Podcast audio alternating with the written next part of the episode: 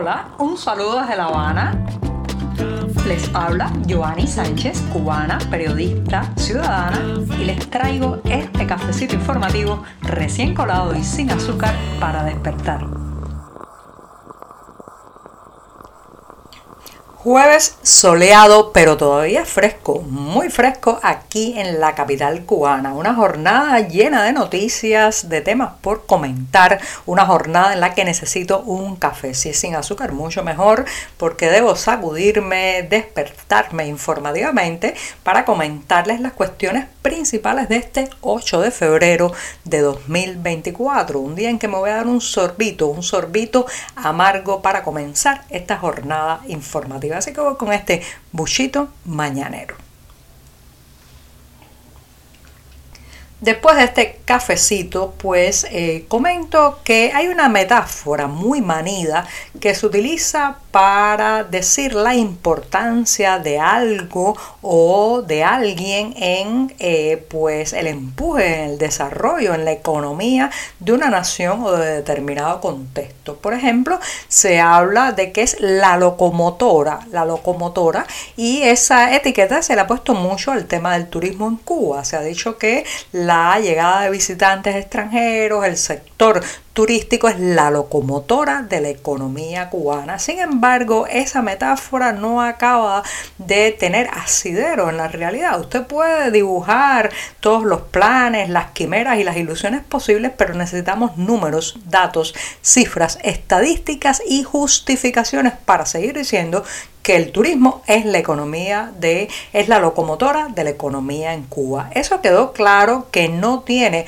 una base real en el pasado martes cuando varias autoridades del sector turístico comparecieron ante la televisión nacional y tuvieron que reconocer que ni la recuperación turística se ha logrado ni se han eh, pues eh, vuelto a obtener las cifras, los datos y los números de viajeros de antes de la pandemia eh, y sin embargo se sigue apostando, invirtiendo y diciendo que sí, que todo al turismo, que vamos a dejar de atender ciertos sectores o ningunear otras inversiones porque hay que poner todos los huevos en la canasta turística. Esto es un tremendo error, un tremendo error que estamos pagando todos nosotros, señoras y señores, porque dinero que va a la construcción de un hotel cinco estrellas que después está por debajo de la mitad de su capacidad de... Eh, viajeros, pues es dinero que no dejan invertir en sectores que están paupérrimos como la salud pública, la educación,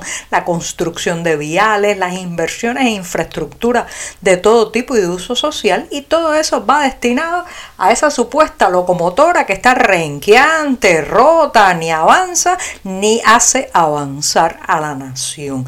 Por otro lado, nunca se dicen claramente los números de ganancia. No estamos hablando de cuánto ingresa a las arcas eh, estatales u oficiales en general el sector turístico. Estoy diciendo cuánto se gana realmente porque ya sabemos que buena parte de ese dinero que se obtiene termina gastándose en insumos para sostener ese turismo porque no es un secreto para nadie que aquí desde la mantequilla pasando por la sal, las carnes, los embutidos, los quesos e incluso los cereales y hasta el azúcar que se come y se consume en muchos de estos hoteles. Señores y señores, viene del extranjero. Yo he conocido casos de importación de frutas tropicales para los desayunos de estos alojamientos de 5 y 4 estrellas, frutas que tienen que importar de México, de Dominicana para poder mantener la oferta a los visitantes. ¿Eso cuánto cuesta? Hasta hielo se que se importan en algunas ocasiones para las bebidas y los tragos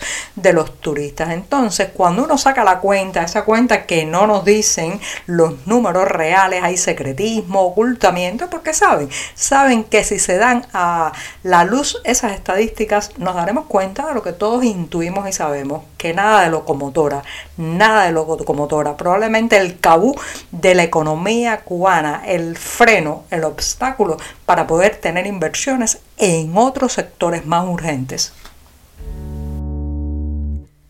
El Tribunal Provincial de Artemisa en el occidente cubano ha rechazado, señoras y señores, una solicitud de libertad condicional que se hiciera a favor del artista y preso político cubano Luis Manuel Otero Alcántara. Les recuerdo que Otero Alcántara, un artista, un hombre libre, una persona que utiliza el código artístico para expresar sus inquietudes como ciudadano, sus eh, temores de lo que pasa en la isla, pero también sus ilusiones con el futuro cubano, pues está detenido desde el 11 de julio de 2021, la jornada en que las protestas populares estremecieron toda la isla en el momento en que él salió de su casa y probablemente pensaba incorporarse a estas manifestaciones en su mayoría absolutamente pacíficas y libertarias, pues allí fue arrestado. En junio de 2022, casi un año después de su detención, fue condenado a cinco años de prisión por los presuntos delitos de ultraje a los símbolos patrios. Les recuerdo que la base de todo esto fueron una serie de fotografías que se hiciera Otero Alcántara con la bandera cubana, la enseña nacional que nos pertenece a todos. Pero ya saben que el régimen cubano, el Partido Comunista, un grupito o un grupete en el poder ha querido eh, apropiarse de estos símbolos, de la bandera, del himno, incluso de la propia historia cubana y rechaza cualquier uso autónomo, independiente, eh, eh, de libre albedrío que puedan hacer los ciudadanos y los artistas en este caso. También fue condenado por los presuntos delitos de desacato y desórdenes públicos.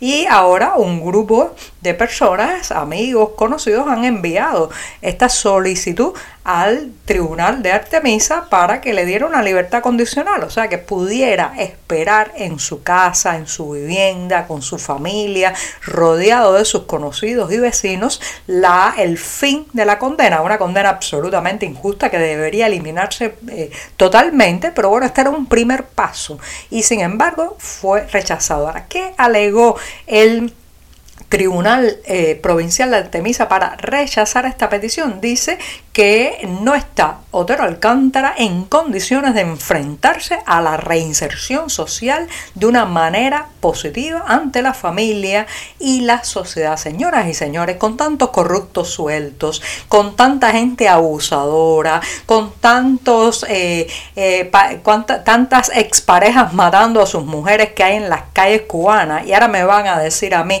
que Otero Alcántara no reúne las condiciones para una reinserción social, con tantas personas que además delinquen todo el tiempo, agreden, extorsionan, con tantos funcionarios corruptos, tantos administradores forrándose con el dinero de las arcas nacionales y estatales. Ahora el, enemigo público número uno, el peligroso, es Otero Alcántara. Darían ganas de reírse si no fuera una situación tan, tan dramática. El ajedrez cubano no está viviendo buenos momentos y no es que lo diga yo, que no soy nada, nada experta en el juego ciencia, sino que así lo demuestra el apagado y tímido escenario en el que se está desenvolviendo el actual Campeonato Nacional de Ajedrez de Cuba.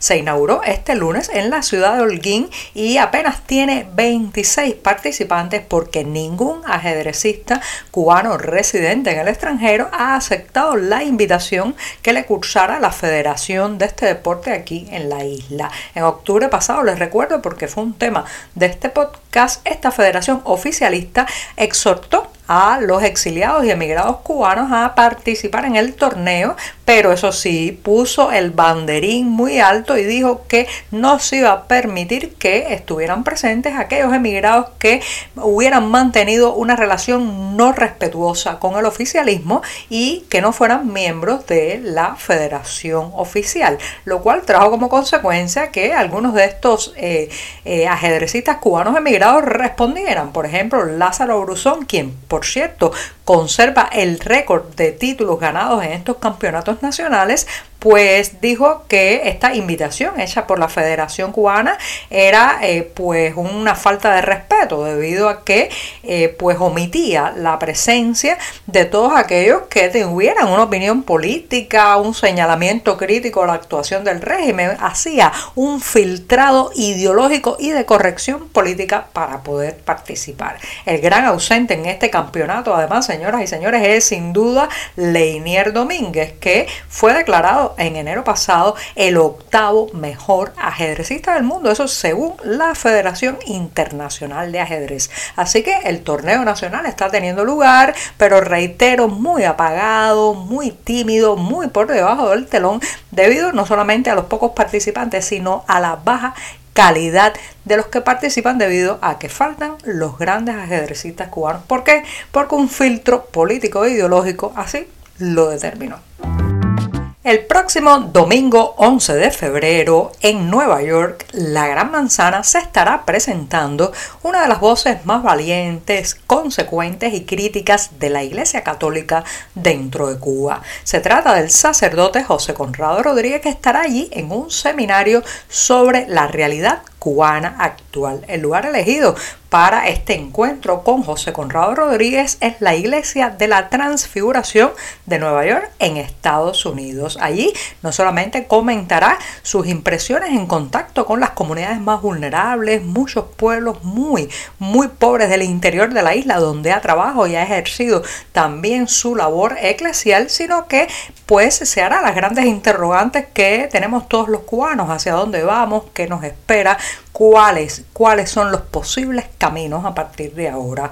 Les reitero que José Conrado Rodríguez, además de una de las voces más valientes de la Iglesia Católica dentro de Cuba, también es un hombre que ha publicado varios libros donde detalla su testimonio tanto sacerdotal como humano. Es un excelente ser humano, también con un magnífico sentido del humor, así que me imagino que este seminario va a ser una verdadera delicia, un paseo por los dolores cubanos, pero también por sus esperanzas. Los detalles del lugar exacto, la dirección y los horarios de este seminario los pueden encontrar, como siempre les digo, en la cartelera del diario digital 14 y medio. Ahora sí, pongo punto final y digo adiós a este programa de jueves y me despido esta mañana, el último cafecito informativo y amargo de esta semana. Muchas gracias. Por hoy es todo. Te espero mañana a la misma hora. Síguenos en 14medio.com. También estamos en Facebook, Twitter, Instagram y en tu WhatsApp. No olvides, claro está, compartir nuestro cafecito informativo con tus amigos.